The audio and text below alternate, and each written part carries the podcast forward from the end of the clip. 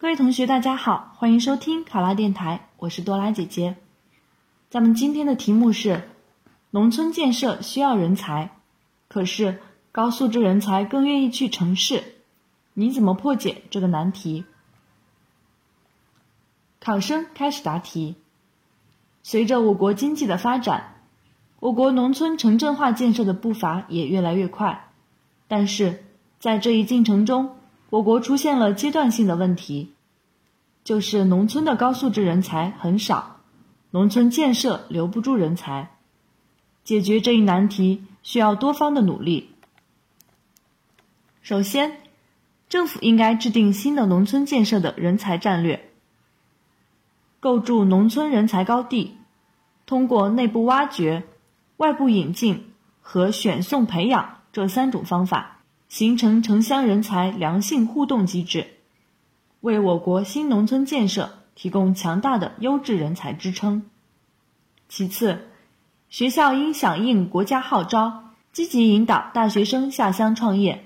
城市人才相对饱和，人才浪费闲置严重，而农村就相对缺乏人才，所以学校在进行对大学生教育的同时，应该引导大学生。积极回乡创业，课程设置也可以相对增加创业的课程，使得大学生了解并感兴趣。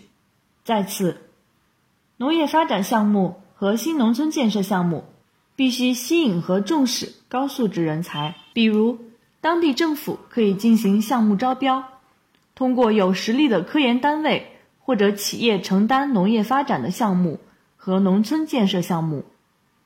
拉动高素质人才参加“三农”项目，基层政府和农村的企事业单位和组织要增强合作，协助解决困难，保护高素质人才个人利益和单位利益。最后，高素质人才自身应该做好榜样，积极投身回乡为老百姓谋福利。大学生要转变就业观念，利用好自己所学的知识。响应国家号召，积极回报社会，安心扎根农村的建设，在新农村的历史洪流中实现自己的人生价值。考生答题完毕。想要获得本题的思维导图以及更多的公考资讯，请关注“考拉公考”微信公众号。